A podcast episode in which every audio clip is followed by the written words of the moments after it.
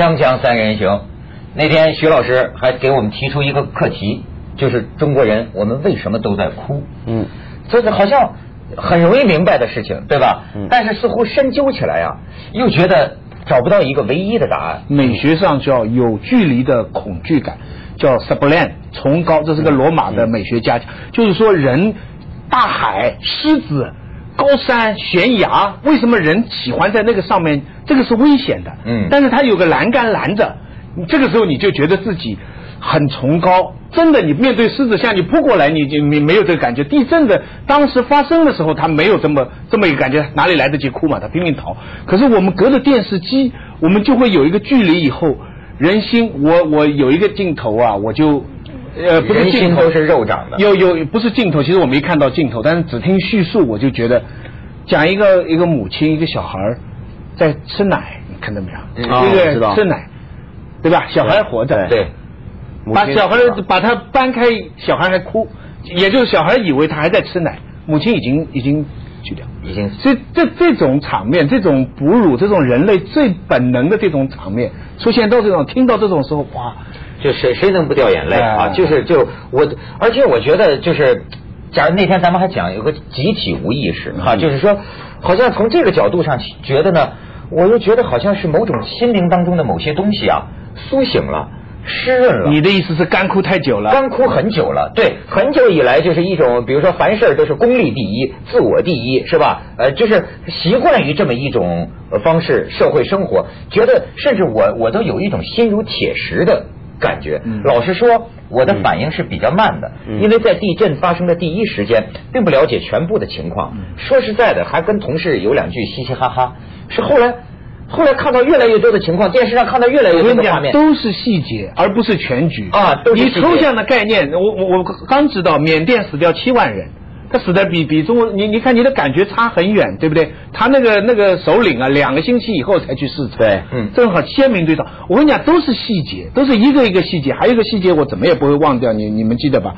一个丈夫把把妻子的尸体，那个在英国也很轰动的一个照片，对，把他带下来。这个细节我久久不能忘却，因为这个细节牵涉太多的人伦的背后的道理了。嗯，这个以前这个。沈从文写过小说《三个男人跟一个女人》，讲其中那个男的爱女的爱到就生前得不到嘛，后来这个女的自杀了，然后他到山洞里去把她挖出来，不做猥亵的事情，铺满了鲜花，睡在他边上，因为这这是这是一个尸体。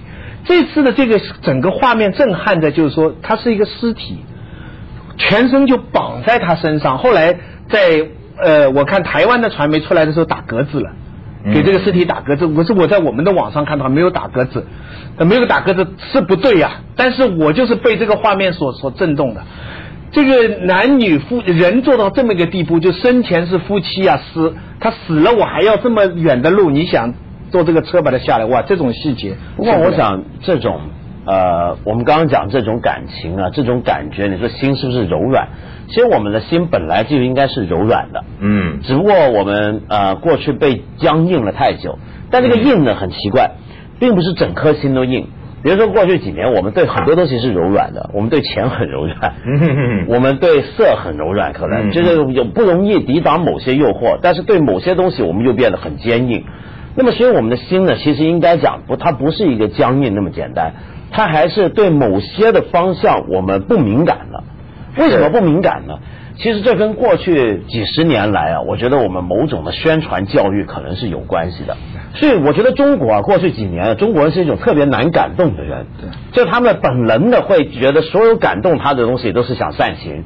都是骗人的，都是虚伪的。我我就是这个这个殉葬品，不是不是殉葬品，怀疑论一个怀怀疑论者。呃，因为我是从小生活在比如说一九七六年的那个环境下长大的哈，呃，导致我对所有的宣传教育啊，呃，有深深的怀疑，不可知，不感兴趣。但是我就说这次就人道嘛，这这个人呐，人人间这个真的东西。哎呀，我就发现人间正道，你知道，我现呃那天文道讲，就说这个事情，他说会永远的改变中国，这我不知道了啊。但是我跟你说，我确实由此有了一个梦想。嗯，一个什么梦想呢？同一个世界，同一个梦想。对，我有一个什么梦想？我看到这次大家呃不再那么互相埋怨、互相恨恨，然后我们都能够团结在一起啊，能够一起为一起在同一个时间为了一件事悲哀，这件事情非常重要。为什么？因为我就有理由去幻想将来我们彼此之间会更加友善。嗯，我们会更多的原谅对方，呃，宽容对方，甚至于说，就是夫妻离婚，对吧？我们呃买卖不成，我们婚姻不成仁义在，我们彼此之间也是尽量能留一份好意，而不是厮打的，就是那种变仇人变恨。就我有这样的一种梦想，会不会我们以后人与人之间的关系会会很？我我倒没这么乐观，我我还是从另一方面想，我觉得假如发生战争就是这样。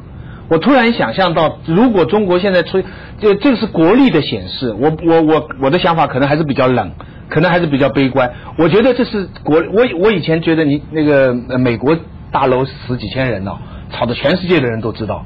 非洲死掉几十万，没什么人关心，国力啊。中国现在死这些人出这么个灾祸，因为国力强啊，所以所以事情就变得很大。这次也是说嘛，说是中国的这个，我看他的外电评论，就中国社会的动员力，这个也是很惊人。你现在设想一下，假如有一个什么事情，西藏啊、台湾啊，或者随便什么一个事情，人家现在就会在想，这个国家假如动员起来会是一个什么样？其实我我倒是从这个角度，你想的那个是真美好。要是通过这个事情，人心都变软了。对，我觉得那个倒未必吧，因为这是一个，我觉得一个社会动物。在发生非常时期危难的时候，他的社会的，所以我一直强调这是本能，他会自我修复。就比如说，你们看到蚂蚁，蚂蚁窝被水淹的时候，你见过是什么样子吧？嗯，这蚂蚁啊，有的蚂蚁它会一大团围成个球，会闹到这么大黑的，浮在水上，它也是为了生存，抱团了，抱团。但是呢，它肯定最外层那一圈肯定要死的，啊。对不对？最外层那圈是在牺牲自己了，他是为了让整个群。如果我们理性替他分析，就是说他上去的时候，他期望还有蚂蚁再来外面，嗯，那么他才会活。嗯，要不然也有一种，就是看到蚂蚁会搭桥的，也遇到险境，对不对？蚂蚁串成桥，在底下那个是很容易掉下去的，但是他就会主动的、很自动的、本能的搭成这个桥，让别的蚂蚁踩着它背过。所以说呀，社会动物是有利他的。这个基这个基因啊，这个舍舍生为人。那天就是有一个电电影编剧啊，来来做这个节目，他就说中国电影就应该拍这样的电影啊。他说你注意到人们会为什么哭？还是你提这个问题？为什么哭啊？我们这个好像心里头啊是有一个情义结的。我们一见到有很多人不顾自己去救别人，我们就会哭。这这你你知道吗？有你好多人就是是舍生忘死的冲上去去救人的时候，就容易哭。那是跟徐老师讲，那是崇高的品德嘛。崇高也可以应用。崇高这个字就是这应用在这个品德上。崇高。其实你看好莱坞电影啊，比如史皮尔伯格最擅长煽情嘛，他很多煽情也就是拍的是这种东西。那过去曾经就有影评人说，比较中国的商业大片、美国商业大片，就中国商业大片不晓得是不喜欢讲这种的。为什么中国？比如说以前你看老谋他们拍那种英雄啊什么，你就觉得没有这种感人的东西，帝王争斗，对勾心斗角。反过来你仔细想想，美国的大片哈，都是这种灾害的模拟。他老是一个外星的来进攻地球了，然后美国人替地球受难，然后所有人在这个灾难面面前团结起来，然后都是由这些感人的小细节所组成。对，没错，就是。那这个东西呢，其实是反映什么？就过去我们中国社会啊，真的就像你说硬了。硬了之后呢，你可能以前我们很多导演他觉得我拍这个，中国人不爱看，拍这种牺牲自己的英雄故事，中国人还听得少嘛，对不对？我拍这个人家不爱看，一一一定要弄个女女儿害父亲的，那那那现在就来看一段真实的电影吧。就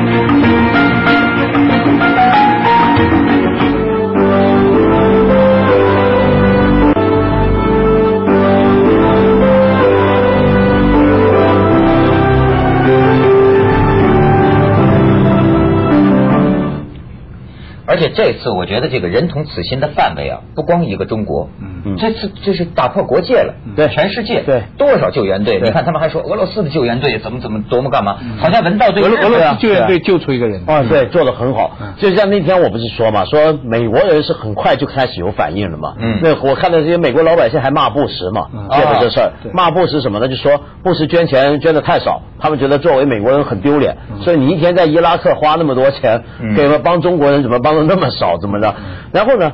我我特别关注，就比如说这回大家很大家都看到了吧，中央台也播了那整个片段，就是日本的救援队，对他们虽然没救到人，没救到，但是呢找到一些遗体。那么找到遗体出来之后，我觉得他是真的是是不是这专业训练也包括在这个东西在里头，就是迅速的，就是先拿一块布把这个遗体的脸先盖住，对遗体的尊重，然后呢跟着呢放到一边去的时候是两边列两队，然后小队长站在中间。然后发号施令，大家就默哀致敬啊，那很感。我我我们平常常常嘲笑他们这种集体，他们出来的旅游团呐，对，常常一排子嘛。我们说，我们以前嘲笑他们，但是他们这个是在文化里成习惯。反过来呢，这个这个倒是值得借鉴，就对死者这个，我们呢是急着救人，嗯，有点乱，当然这个也可以理解。这个你想，你知道他们挖了几十个小时啊，你拍的只是几分钟啊。一个人期待了几十个小时以后，一个人出来以后，但是乱是有点有点乱，但是最最感人的还是说出来了以后，我记得我忘了他叫什么名字，出来以后他他这个去了嘛，嗯，然后那个救援的人对着他呼吸以后不行，然后就他也没哭就拍。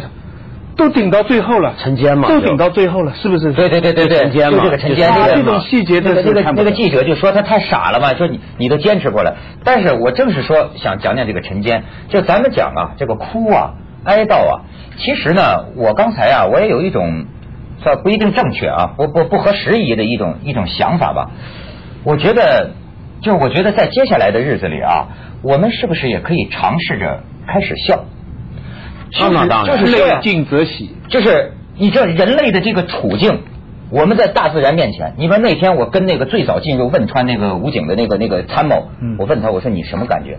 他大自然这个力量太伟大了，就是说你他们看到一路这个地理地貌都变形了。嗯，你说他们就就就那么跑过去。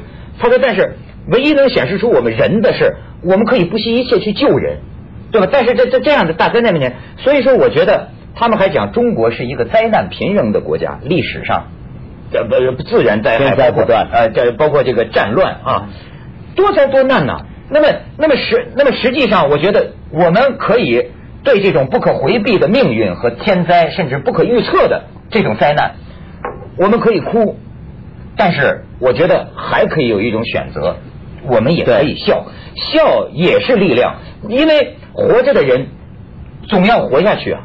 总要活下去，就是我们怀念他们。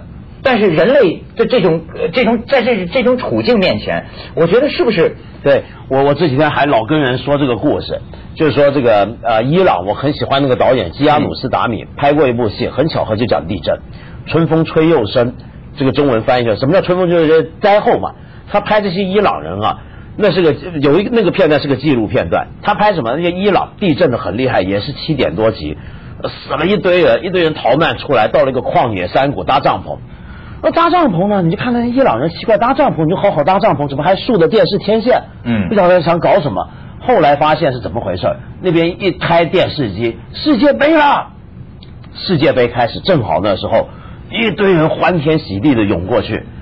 这个说明什么？就是说，这个即使大灾当前，大难临头，在这种时刻。人作为人的尊严体现在，我仍然有我的身躯。哎，我我我我喜欢的东西，我照样喜欢。我我有这样世界杯还是很重要。我有这样的感觉。我有烟照样抽。对，就是我们是很很悲痛，对吧？这个是是没问题。但是就像我前一阵我讲，呃，这个林肯林肯总统，美国那个林肯总统，他讲过的这个这个名言，他就说，在这个世这个灾难这么多的世界上，我们有时候遭受的这个痛苦啊，简直我们没有办法承受。他说，只有时间。才能让我们得到完全的慰藉，没有别的办法。他说：“但是作为一个饱经忧患的老人，我要请你记住一个铁铮铮的事实，你一定要记住这个事实，就是不管你受的打击怎样沉重，时间过去，你一定会再度快乐起来。”他说：“记住这个事实，不一定会消除你现在的痛苦，但是会减缓你现在的哀伤，帮助你重新能够健康站起来，继续生活下去。因为我跟你说，人生充满了苦难，对吧？这个这这个，但是你比如我为什么就讲陈坚呢？我不知道他当时是在什么心情下说的这个话啊。当时他说记者在那，他在里头三天三夜埋了，你知道吗？消防官兵包括我们的记者一起都挖，就在那拍，留下最后的遗言嘛。当时 我们记者正在拿手机做报道，挖了八个多个小时，把他挖出来了。挖出来就请他说了一段话，救出来了嘛。然后抬到河滩边的时候，断气了，断气了。但是你知道他在被压着的时候，他他说的这个话呀，让我为什么就是很感触？他就说：“我呀，就数数，我呀一定得活下去。”他说：“我我我我我，甚至他救出来的时候，这下我坚持下来了。为什么？因为他说他老婆怀孕了。”说我绝不能让我的孩子看不见父亲，你知道吗？而且他说了一句话，我认为都我不知道，但我我我都认为表现出他的某种幽默感。他说什么呢？他说我是世界上第一个被三块水泥预制板压着的人。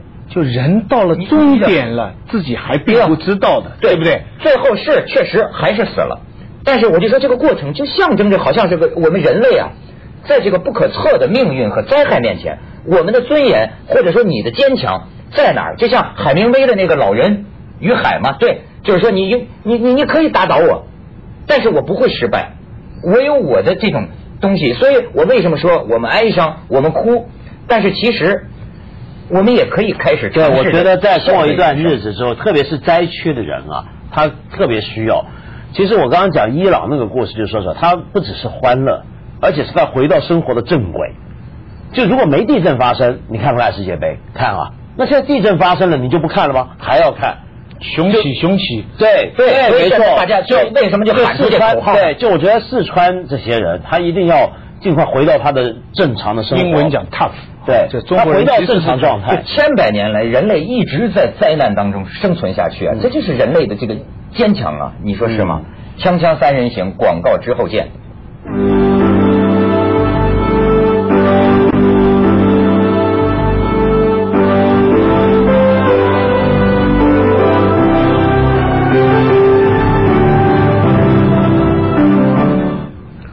还记得看过一个纪录片啊，就是拍非洲，好像卢旺达一些小孩在难民营里头，然后都断了腿的了。那是他他已经是灾后，所以都装上义肢。那那个纪录片拍什么呢？就拍一群小孩嘻嘻哈哈，很快乐，在地上断了腿的、截了肢的，就每个人还撑着拐杖在踢足球。嗯，可是你你看他们笑，你会不会你笑得出吗？我笑得出来，而且因为什么？因为那个东西正好就颠覆了一个什么东西，就是。因为以前我们一讲那种非洲啊，经过战乱的国家下，我们心里面想象出来就是一个乌鹰绕着一个大肚子的小孩到处飞，那小孩总是一个无助的眼神望着镜头。然后是第一回我看到他们在笑，他们在玩，他们玩的很快乐，很开心。人本来都你你说，所以这是死的尊严。所以我就想起这个这个毛主席以前说生的伟大，死的光荣。我现在发现很多例子是生的平凡，死的尊严。这个这个呃呃，王元化先生。最近去世了，他还可以活一阵的，但是他拒绝插管子再做一些手术，他说这会破坏他的形象。嗯，他说我就这么去了。他说，呃，这次有一个人死的情况，我是久久难忘。对不起，就我还再讲一下，一个女的老师，人家挖出来的时候，她尸尸体已经不全，她的脚啊要到别的地方才能找回来，但她上身头什么全的，然后就看到她。两个手，呃，帮着，手下面保护两个小孩就是，而且说他死的姿态是这么一个姿态，这是一个老师的一个形象，我就脑子里就一直老师。所以我说，你你你说我不懂什么叫人道主义，但是你比如说，我看到就是生命，你看最初三十多个小时抢救出来，到最后一百六十个小时，就超出了这个生理极限的这个抢救出来，你想到最后也许抢救出来这个人还是死了。但是我们觉得特别悲哀，觉得特别惨痛。可是实际上，这也是生命啊！就是他这个生命的坚强，他怎么是在压在这个底下？他一直这样等待救援。他在一百六十小时还在跟你通话。对他怀着希望，他等待救援。所以我觉得这个时候，不也是这一种一种人类的一种，甚至还说得出那句有点幽默的话。对，这也是一种人类生命力的一种赞歌呀。第一个什么被三层这个模呃预制水泥板压着的人。所以就很为什么说要要四川坚强？为什么大家说四川雄起？呃，这这个呃默哀完了，我四川加油。人最后还得靠一口气呀，对吧？多惨的天灾大祸，我们都得更好的活下去，才对得起那些遭难的人。你说是不是这道理？对，你难道永远沉浸在对这个里？因为我老说嘛，就是那些人啊，从某个角度看，其实他们没有死。只要你还记得他们，他们他们总有影响过你他身边的人的东西。比如说，我就会觉得有的我的老师如果去世，他还活在我的身上。因为他教给我的东西就在我身上。叫那些学生在。